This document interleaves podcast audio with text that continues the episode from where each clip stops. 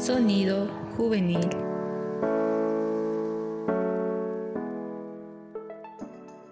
Bienvenidos a un nuevo episodio del podcast Sintonía Juvenil. Nosotros somos Jocelyn, Fabián y Génesis, que los estaremos acompañando en sus actividades mientras escuchan el episodio en el que hablaremos de un tema muy interesante, cuáles son las causas y consecuencias de la violencia contra la mujer. Para ello, quiero presentar a Mariana Jaldín Castro. Es feminista, parte de Colectivas al Sur y la articulación Huañuchun Machocracia, que nos estará acompañando en estos minutos. Bienvenida, Mariana, un gusto tenerte aquí. Buenas chicos, ¿cómo están? Gracias más bien a ustedes por el espacio y por la invitación. Hola Mariana. Eh, bueno, quisiera comenzar con la primera pregunta. Quisiera que empecemos conociendo si la violencia tiene causas enmarcadas. Y si es así, ¿cuáles son las principales causas de la violencia contra la mujer?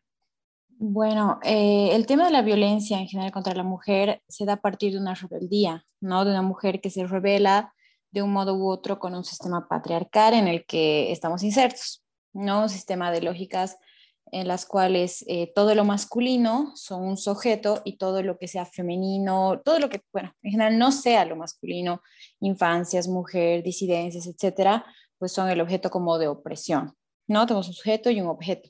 Entonces, eh, una de las principales razones es cuando una mujer inconsciente o inconscientemente se revela contra los mandatos de este sistema patriarcal, ya sean lógicas de género, de los roles de género, ¿no? Como ser el hecho de una mujer debe ir a la cocina, una mujer debe ser sumisa, una mujer debe estar depilada, una mujer debe estar maquillada, tiene que cumplir estos estándares de belleza, eh, etcétera. Una mujer no puede hacer mucho la voz, una mujer tiene que tener, mm, no sé, tiene que ser obediente, a, la figura masculina cercana, ¿no? ya sea el padre, el hermano, la pareja, el maestro, el jefe, el líder sindical, el líder político, etcétera, etcétera. ¿no? Entonces, una de las razones principales es, es esta, que una mujer consciente o inconscientemente, por ejemplo, decide tomar un espacio de poder, ¿no? ya sea como eh, por ejemplo, en la política. Entonces, por ello va a recibir, eh, si no, ella no reproduce las lógicas patriarcales en esos espacios, va a recibir violencia, acoso político. No una mujer que, por ejemplo, decide sobresalir en temas quizás más académicos universitarios, ¿no? que normalmente se recibe un tipo de acoso muchas veces de docentes, eh, auxiliares, compañeros también, ¿no? Por ejemplo, del lado de que, ah, si tiene buenas notas, seguramente es porque tiene algo con el docente, ¿no? O el docente que dice, ah, mira, perdí tu examen, entonces si realmente quieres que te apruebe, venme a ver el sábado, nos tomaremos un cafecito para charlar de tu situación, ¿no? Etcétera, etcétera. O también los, como los casos más eh, conocidos, ¿no? De también temas como feminicidios y violencia sexual, ¿no? Que en estos casos eh, también se da a raíz de esta lógica patriarcal en la cual eh, se enseña al, al sujeto masculino que es dueño del cuerpo de esta mujer, por ende lo que desea hacer, que obviamente no te lo dicen así tal cual, ¿no? sino es un, montón de construcciones que se dan en, la infancia, eh, que es desde la sociedad, la familia, los medios de comunicación, el Estado, etcétera, donde se le enseña esto ¿no? al hombre de que es dueño del cuerpo de la mujer, entonces por ende puede ejercer lo que desee y si esta mujer no está de acuerdo, pues el, error está en ella, la culpa está en ella, ¿no? Que ella tiene que estar como siempre dispuesta, etcétera. Entonces, por eso, o sea, por ejemplo, casos de violencia, ya sea dentro de la familia, en la calle, el acoso callejero, ¿no? Porque es como, es inconscientemente eh, reafirmar que es dueño de ese cuerpo, ¿no? O muchas veces también por eso cuando una mujer desea dejar de ser acosada o violenta de algún modo, muchas veces se utiliza la excusa de tengo novio, o soy lesbiana, o mi novio va a venir, o me va a acompañar un varón, porque solamente en ese momento el hombre o el sujeto masculino entiende que hay otro hombre dueño, entonces va a respetar la propiedad privada de ese otro sujeto masculino. Entonces, como con estos dos enfoques, la razón más profunda de por qué se da la violencia mujer es un sistema patriarcal, que además necesita tener sometida a esta mujer. El sistema patriarcal se basa en las desigualdades, ¿no? Si no existen estas desigualdades, entonces, deja de, tener un sujeto que puede ejercer poder, tiene que ejercer siempre poder sobre alguien, ¿no? O sea, y, siempre lo va a hacer sobre quien sea, eh, quien no sea el sujeto masculino, ¿no? Y de ahí tenemos, nos podemos ir a otros lados como la homofobia, transfobia, eh, la violencia en casa, ¿no? Que ejercen muchas veces los padres hacia las, las guaguas, ¿no? Violencia física, eh, también tristemente violencia sexual, etcétera, etcétera, etcétera. Bueno, muy importante lo que nos dices, ¿no? Cómo escapamos de, de una forma u otra. Eh, otra pregunta es, eh, hay muchos casos de mujeres maltratadas por sus parejas ¿por qué si se encuentran en una situación de violencia tardan tanto en darse cuenta que están siendo maltratadas? Bueno, esto viene desde la crianza, ¿no? Desde que somos bobitas nos enseñan a normalizar la violencia, ¿no? Desde el antiguo me pega porque me quiere, hasta la lógica de que, por ejemplo, la relación con los padres en las infancias influye mucho, ya sea la relación entre los padres y la relación del padre con, con la guagua, digamos, ¿no? En este caso con la, con la niña. Entonces, si una niña, eh, la forma de trato de los padres es violenta, es manipuladora, ¿no? Entiende que esos son los modos de relacionarse, porque los padres son las primeras personas que te dan amor y te enseñan cómo relacionarte con el mundo exterior cuando eres chiquitita. Y lo mismo con, con los hermanos mayores y demás. Entonces, si una niña crece en esta situación de entender que el amor también es violencia, manipulación psicológica, como bromas eh, pinchosas, insultos, ¿no? Pero después te abrazo en la casa, ¿no? Es como, le va a costar entender que eso no, de eso no se trata el amor, por un lado. ¿no? Por otro lado, también el tema de la normalización de la violencia, ¿no? Que en general no nos enseñan, por ejemplo, a reconocer cuando somos acosadas, eh, cuando estamos viviendo en una, una, relación de violencia, no te dicen cuando te pega, pero para que te, en realidad el hecho de la violencia física y el feminicidio y también la violencia sexual que se puede dar en la pareja son pues la punta del iceberg, ¿no? Debajo de eso tenemos muchas cosas que van pasando, desde los celos, desde bromas de mal gusto, desde comentarios ofensivos hacia otras mujeres eh, cuando está con, con, su pareja, por ejemplo, de parte del, del varón, ¿no? Donde como lo tenemos tan normalizado, generalmente si una mujer se siente incómoda, no te enseñan ¿no? Que tienes que escuchar esa incomodidad, que si te sientes incómoda es por algo, no es que estás loca, no es que eres histérica, no es que eres exagerada, sino que hay algo, aunque sea tu pareja, te puede generar incomodidad, ¿no? Pero el problema está que, por ejemplo, si esta mujer se lo cuenta a alguien y esta persona no le dice nada, le dice como, ah, es normal, ¿sabes? Si a todos nos pasa, uy, sí, chiste, ¿no? Es como muy común. Entonces, ahí se da esta naturalización de la violencia donde es muy difícil también, ¿no? Como darse cuenta de que Em, lo que se está viviendo es una situación de violencia que puede poco a poco desembocar en más, por un lado, y porque también eh, dentro de esta misma lógica patriarcal, siempre el agresor, aunque sea la pareja, también tiene estas prácticas a veces inconscientes, ¿no? El hecho de ejercer em, la violencia psicológica, por ejemplo, con la pareja, no son cosas que muchas veces se da, sino es como refortalecer su lógica de macho frente a, esta su pareja, ¿no? Y hacer como comentarios ofensivos, bromas de mal gusto, celar, ¿no? Ser tóxico. Pero también ahí hay un tema porque muchas veces se nos habla del bueno y el malo, ¿no? Entonces, si, si me cela es malo, listo, fin. Pero ahí, ahí pasa una confusión cuando se escucha, pero también es buena persona en algunos otros aspectos, ¿no? Sus amigos dicen que es buen amigo, entonces, ¿cómo puede ser malo conmigo y bueno con otros? Entonces, también ahí se da, pues, porque es necesario salir de esa lógica de bueno o malo y profundizar un poco más en que es un hombre que está reproduciendo las lógicas en las que se ha criado en la infancia y lo que en realidad reproduce día a día, ¿no? ya sea en la televisión, en, su trabajo, que le enseñan que es lo normal, que está bien, que es un chiste, que es algo que, todo, al final, todo, bueno, no todo, pero casi todo varón hace. Entonces no lo va a reconocer como algo exactamente malo, ¿no? Entonces, sí, sí, y esto también llega a ser muy confuso para la mujer en cuestión, ¿no? Entonces, muchas veces para esos casos, a veces también es bueno el, el hecho de también enseñarnos a reconocer cuándo se sufre violencia, qué niveles de violencia hay y que hay donde salir, porque también es, es, es un proceso largo, ¿no? Sufrir violencia dentro de una relación también incluye un largo camino de poco a poco ir alejando a la pareja de sus amistades, ir eh, jugando con su autoestima, por ejemplo, ¿no? Se da todo esto del gaslight, que es un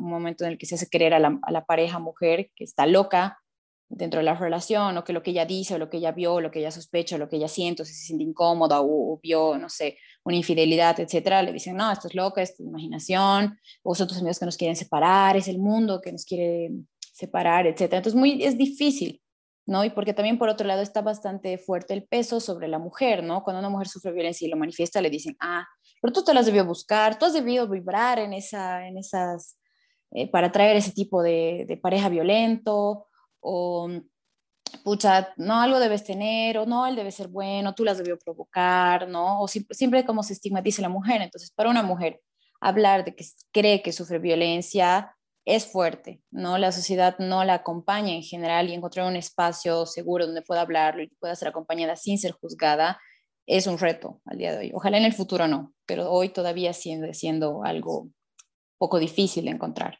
Claro, y justamente la pregunta que yo te quiero hacer va relacionado a eso, ¿no? Porque como naturalizamos este tema, nos familiarizamos tanto con estos diferentes tipos de violencia y realmente cuando alguien nos agrede psicológicamente, eh, lo hacemos pasar normal, como si no hubiese pasado nada, dejamos pasar la microviolencia también y, son cosas tan chiquititas pero que van incrementándose más y más y más. Y me gustaría saber, y estoy segura que también a varias personas que están pasando por, por esta situación, es por qué les cuesta tanto salir de casa, de casa, de, de con, están viviendo con la pareja que las está agrediendo, ¿no? ¿Por qué les cuesta tanto salir de, ese hogar y por qué les cuesta denunciar también?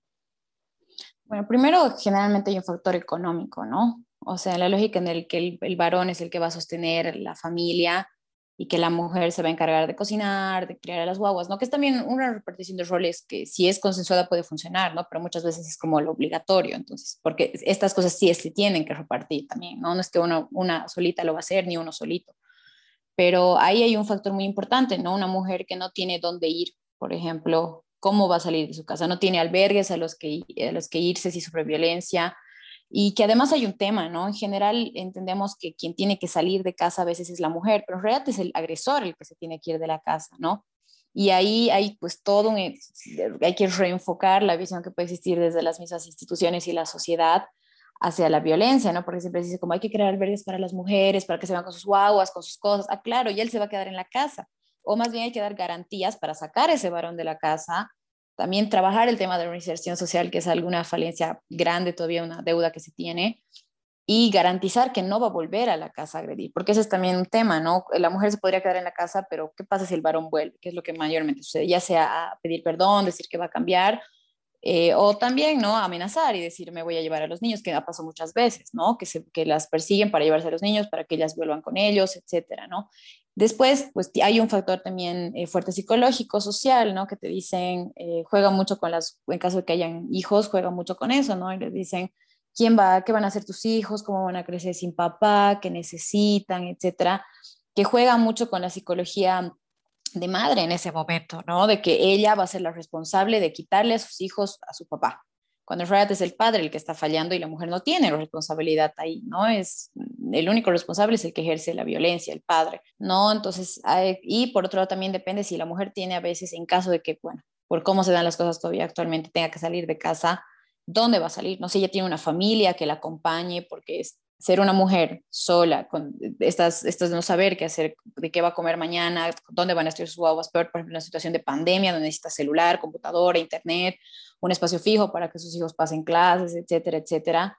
Eh, si no, ella no tiene, por ejemplo, una familia o un grupo de amigas que, que, la acompañen, es también difícil, ¿no? Porque salirse a la nada. Y eso también es un riesgo, pues, ¿no? Una mujer en la calle sola, guaguas en la calle solas, es un riesgo para las guaguas que pueden estar expuestas, expuestas a otro tipo de violencias, a discriminación, eh, acoso también. Entonces, es una situación muy, muy delicada, ¿no? también se tiene que, o sea, cambiar un poco el enfoque de que debe salir de, esta, de las casas es el varón y de que las autoridades, la policía, todos tienen que hacer su trabajo y cumplir pues con el, el hecho de garantizar que esa mujer va a estar segura en su casa. Eh, bueno, parece que tienes mucha experiencia e información respecto a ese tema. Y ah, respecto a eso, ¿por qué siempre la víctima perdona a su agresor? ¿Cuáles serían las causas o las razones? ¿Cuáles crees? Bueno, no siempre perdona, pero en los casos en los que se da, eh, también es pues todo este trabajo de manipulación, ¿no? Porque siempre el agresor, hay, muchos tipos de violencia en los que se nos pueden dar, pero por ejemplo, uno de los que más se da está este vínculo tóxico de eh, de tomar la valentía de irse, luego volver, luego irse, luego perdonar, luego irse, etcétera, se da también por este juego de manipulación, ¿no? En el cual ves un sujeto violento, pero luego este sujeto violento se transforma en un ser amable, cariñoso, que le lleva flores, que la trata bien, le hace promesas y que durante un, primer tiempo, un primer lapso, un mes, tres meses, se comporta como lo que promete. Entonces la mujer va a creer que va a cambiar porque está mostrando que sí puede hacerlo. Pero con el paso del tiempo eh, vuelve a ser lo que normalmente era, ¿no? Y eso es un juego, es un desgaste psicológico muy fuerte, ¿no? Porque va poniendo su confianza y vuelve a caer. Y nuevamente va, porque este agresor conoce a su víctima también, ¿no? Conoce a la víctima, ha hecho todo este trabajo psicológico, ya sea consciente o inconscientemente, eh, entonces sabe cómo actuar para que la víctima siempre regrese, siempre le perdone, no se vaya, eh, le crea, ¿no? Le crea que va a cambiar. Y también hay un factor importante del acompañamiento de la sociedad, ¿no? Muchas veces decimos, pero que se vaya, ¿no? Decimos, ¿y con quién se va a ir?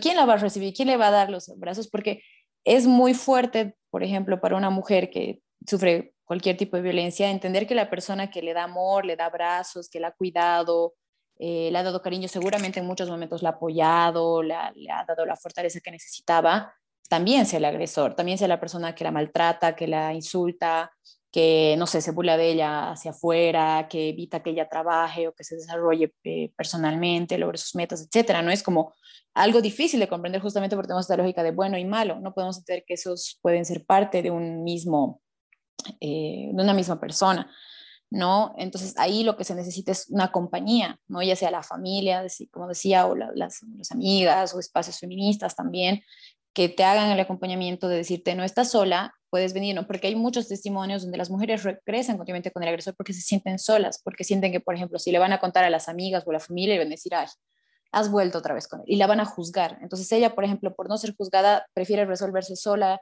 estos, eh, estos problemas de la violencia y manipulación, y pues sola no tiene otra que estar con el agresor, ¿no? Muchas veces también es eso, ¿no? Dicen, yo estaba sola, ¿dónde iba a ir? ¿A quién iba a acudir? ¿A quién iba a contar todo esto sin que me juzgue? Porque es lo más jodido de, subir de sufrir cualquier tipo de violencia, es el miedo a que alguien te va a juzgar y te va a revictimizar, ¿no? Te va a ver como alguien débil, pobrecita, mamita, y seguro ya no va a poder hacer nada, seguro no puede nada, está en depresión. No, no, no, no es un patrón general. Cada persona, cada mujer afronta de distintos modos la violencia.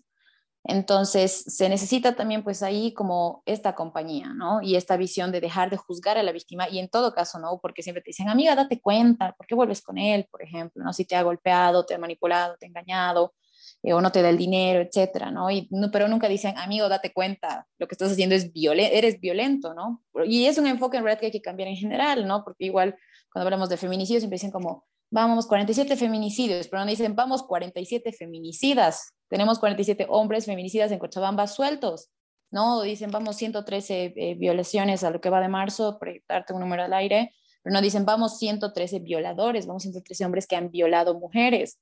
Entonces, también cuando se cambia ese enfoque, se le quita ese peso a la víctima, porque siempre, incluso quizás ahora hablando, nos enfocamos bastante en la mujer, en la mujer, en la mujer que es víctima de esta violencia, pero no hablamos del agresor, que es también importante, interpelar al agresor, darle la oportunidad de que se cuestione y sino también de que cambiar el enfoque a él, ¿no? Cambiarle las presiones a él, porque la mujer siempre vemos como el peso de salir, de terminar, eh, mudate, etcétera, pero nunca decimos al agresor, salí, termina, mudate, anda a terapia, anda a alinear tus chakras, lo que creas, pero anda, haz algo porque estás dañando la vida de ya sea una mujer ¿no? O también de, en caso de que existan guaguas, de esas guaguas que en el futuro o van a reproducir eso o van a vivir en esa misma situación, ya sea como agresor o como agredidas, porque no van a saber reconocer y van a creer que eso es normal. Es importante tomar nota de todo lo que nos estás eh, dando, toda la información, ¿no? Es por ello que me gustaría que recalques cuáles son las consecuencias de permanecer en un círculo de violencia. Bueno, la primera consecuencia es la, la consecuencia psicológica, ¿no? Que generalmente cuando una mujer logra salir de una círculo de violencia siempre necesita un acompañamiento psicológico, pero con una visión de no revictimización, que es algo que al menos en Bolivia existe muy poco. Entonces, ahí es una de las, de las primeras, de, de las más fuertes, ¿no? Porque una persona que no, que ha perdido su estabilidad mental, su autoestima, su estabilidad emocional, le cuesta más trabajar, le cuesta más concentrarse, le cuesta más estudiar, muchas veces salen con cuadros fuertes de ansiedad y depresión, ¿no? Que es como un tiempo de trabajar y también entendiendo, ¿no? Que pues, decimos, anda a terapia después de salir de esta situación de relación de violencia, pero decimos, ¿y cuánto le va a costar la terapia? ¿No? Entonces es como, se enfrenta también a temas económicos, ¿no? Ya sea porque muchas veces tienden a perder el trabajo, se tienden a alejar de sus propias metas en la vida o porque también el hecho de salir y tener un acompañamiento cuesta dinero y cuesta caro, no sé, la terapia por lo menos cuesta 150 bolivianos, una sesión. Entonces, poner a una mujer que ha sufrido violencia en esa situación y no, no decirle, pagate una vez a la semana 150 bolivianos cuando no puedes trabajar, no te puedes concentrar, etcétera, es, es muy fuerte. Entonces, una de las primeras consecuencias, y de hecho la más fuerte es la, ¿no? Cuando logran salir, además, porque muchas veces las mujeres no logran salir de esas relaciones, ¿no? Salen muertas porque son asesinadas por estas parejas. Entonces, eh, ¿no? Y ahí es como tenemos un problema enorme de ellas infancias eh, que quedan como abandonadas porque el padre está en la cárcel, la mamá muerta, son temas como muy fuertes. ¿no? Pero en general es, es, lo más fuerte es la consecuencia psicológica. Y a veces creemos que no es tan pesado, ¿no? Que es como, ah, no está ahí en, su problema mental y nada más. Pero en realidad la violencia, o sea, un problema de, de baja autoestima, de un cuadro fuerte de ansiedad, de depresión, o los tres juntos, impiden, vuelven a la persona a alguien que no puede hacer nada. Es como estar muerta en vida, por ejemplo, ¿no? Porque le va a impedir desarrollarse, muchas veces va a llegar en caso de que el agresor eh, siga suelto, porque tal vez eh, el, tema de la agresión no es tan fuerte como para que lo denuncie y llegue a la cárcel, etcétera. Eh, va a tener, por ejemplo, dejar de asistir a espacios, renunciar a muchas cosas, ¿no? Que es lo que generalmente se da, por ejemplo, cuando hablamos de relaciones tóxicas y donde la mujer, no sé, se deja muchos espacios, deja muchas cosas de su vida para evitar el agresor y volver a conectar y volver a entrar en esta relación tóxica, además porque sabe que va a ser juzgada, ¿no? Y además, y bueno, ¿no? Está todo este tema sobre todo eh, de la limitante, ¿no? Que le cuesta trabajar, que se entra en depresión, no quiere comer, bajan de peso, ¿no? Que esto tiene consecuencias a la larga, ¿no? Porque a veces creemos que lo psicológico se queda ahí en la cabeza y listo, y esa persona puede trabajar, estudiar normal, pero no, y que además a la larga tiene consecuencias eso, económicas, ¿no? Porque una persona que eh, no sé, por entrar en depresión, deja de alimentarse bien, se va a enfermar. Y eso, y eso va a ser un coste también, en un punto para el Estado, ¿no? Va a ser una persona que va a exigir más hospitales, por ejemplo, ya, ¿no? O por consecuencia, pues, eh, programas de prevención en nutrición, ¿no? Y que son a veces cosas que no se consideran, ¿no? O en casos, por ejemplo, que haya habido un tema de violencia institucional, acoso laboral, etcétera, pues también una mujer que va a salir de ahí, eh, por ejemplo, le va a ser mucho más difícil conseguir trabajo, ¿no? Porque van a tener el de, ay, si le hacemos algo, ella nos va a denunciar, entonces no, ¿no? Pero también, ¿no? Porque saben que esta mujer va a denunciar y va a romper como estos pactos patriarcales de silencio a la hora de, de ser agredida. Entonces, en general, el salir de una situación de violencia tiene impactos muy fuertes, que a veces creemos que son como cualquier cosa, de darle unos meses y va a estar, que salga con otra persona y listo, ¿no? Pero ahí, por ejemplo, también tenemos el tema de los patrones que se han desarrollado cuando está en una relación de violencia y logra salir de ahí, es una violencia psicológica la mayoría de las veces, o económica, o también a veces violencia física, eh, hay un patrón en el cual la víctima ha entrado gracias al trabajo del agresor, ¿no? En la manipulación y demás. Y este patrón es todo un proceso de, de romperlo, ¿no? Que probablemente va a buscar una pareja igual al agresor en algún punto porque es lo que ha conocido, por ejemplo, como amor. ¿no? Entonces ahí también hay como un tema, ¿no? Porque le afecta, porque le va a costar mucho romper ese patrón y nuevamente para hacerlo, pues tendría que ir a terapia y la terapia le cuesta plata y si está deprimida no puede trabajar, no puede estudiar, no se puede concentrar, entonces se estresa, tenemos más ansiedad. Entonces así es como entrar en una espiral muy fuerte, ¿no? Que a veces decimos como, no, es una cosita chiquita, ¿qué va a afectar? Pero si nos ponemos, por ejemplo, a darle un costo a estas cosas, realmente quizás ahí las autoridades, por ejemplo, y más instituciones se interesarían porque sabrían que muchos de los gastos que consideran se pueden prevenir si se invierte el, dinero a tiempo, porque obviamente siempre solucionar un problema es mucho más caro que prevenirlo. Claro que sí. Mariana, me gustaría que ya para finalizar puedas dar tal vez como un mensaje para concientizar y reflexionar sobre este tema que es tan importante y que está afectando a la sociedad en general. No solamente le está afectando a la mujer agredida o a la persona que está, se está volviendo feminicida, que está, haciendo, que está violentando a su pareja, no solamente a los hijos, no solamente a ese círculo, sino que también a todas las personas, vecinos, amigos, familiares, etc. Y me gustaría que puedas dejar un mensaje de sensibilización y concientización sobre esta temática. Bueno, primero sería que no nos callemos, no, no seamos cómplices, que a veces creemos que callarnos es mejor, no me meto, entonces yo me estoy lavando las manos y no tengo que ver con el tema, pero en realidad no callarnos es lo peor que podemos hacer porque estamos siendo cómplices de esa violencia, porque la estamos viendo, eh, la estamos socapando, no estamos ayudando a ninguna víctima, ¿no? Entonces, callarse nunca es una opción cuando sabemos que una amiga eh, sufre violencia, un amigo es agresor, un pariente, un profesor, en el aula, etcétera, ¿no? Es, es importante eh, escuchar, ¿no? Las víctimas, la mayoría de las veces, la enorme mayoría, con pruebas estadísticas, no se inventan lo que les pasa realmente las consecuencias llegan a ser muy fuertes, ¿no? Y si nos pondríamos manos a la obra de escuchar cuántos testimonios existen de violencia, descubrimos que casi todas las mujeres que nos pueden rodear han vivido situaciones de violencia, sea sexual, psicológica, de parte de alguna figura masculina, que generalmente ha sido, eh, ha tenido muchas veces que ser una pareja o tiene un vínculo cercano también familiar, ¿no? Pero es importante también acordarnos que la mujer es agredida por un varón, entonces que si queremos evitar la violencia tenemos que empezar a trabajar ahí, ¿no? Que ahora hay como todo un movimiento desde el feminismo, de enfocarnos mucho más en las mujeres, ¿no? Etcétera, etcétera pero aún queda la pata floja de los varones, que al final es un espacio que les toca tomar a ellos, ¿no? Porque nadie va a poder hablar mejor, tomar mejor la palabra que ellos mismos, porque es, su vida, es su día a día, su experiencia, ellos saben, y se pueden dar la mano también entre ellos para tener varones más, eh, que realmente sean más humanos, ¿no? Y que a la hora de, de tener una pareja, de tener una familia, sean más un ejemplo a seguir que algo de lo que escapar o algo de lo que huir. ¿no? Y bueno, y también a las mujeres que en cualquier momento que se sientan incómodas con lo que sea, lo digan, ¿no? Que a veces creemos que nos sentimos incómodas porque estamos locas o debo ser yo, no debí entender bien, no debí escuchar. Generalmente cuando el cuerpo se siente incómodo es porque puedes estar sufriendo una situación de acoso y es importante contárselo a alguien, ya a tu amiga, a tu familia, etcétera. Y si no tienes a alguien cerca de confianza, siempre van a haber espacios feministas dispuestos a escucharte. Estamos aquí nosotras para cualquier cosa que necesiten, información, acompañamiento, un abrazo, lo que sea porque es importante también ¿no? empezarnos a, a fortalecer entre nosotras para también ayudarnos a salir de estas situaciones. Muchas gracias, Mariana, por toda la información que nos has brindado, porque realmente es interesante y es muy importante para todos. Y muchas gracias por ser parte de, de, este episodio. Gracias a ustedes, gracias por el espacio. Abrazos. También muchas gracias a todos los oyentes por escuchar este programa de Sintonía Juvenil. Espero que hayan aprendido bastante sobre la temática.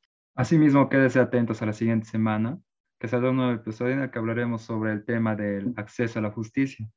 También nos pueden seguir en nuestras redes sociales, eh, Facebook, Instagram y TikTok. Nos pueden encontrar como Lanzarte Tiquipay. Hasta la siguiente semana. Sonido Juvenil. Este programa es en colaboración de Lanzarte y Solidar Suiza.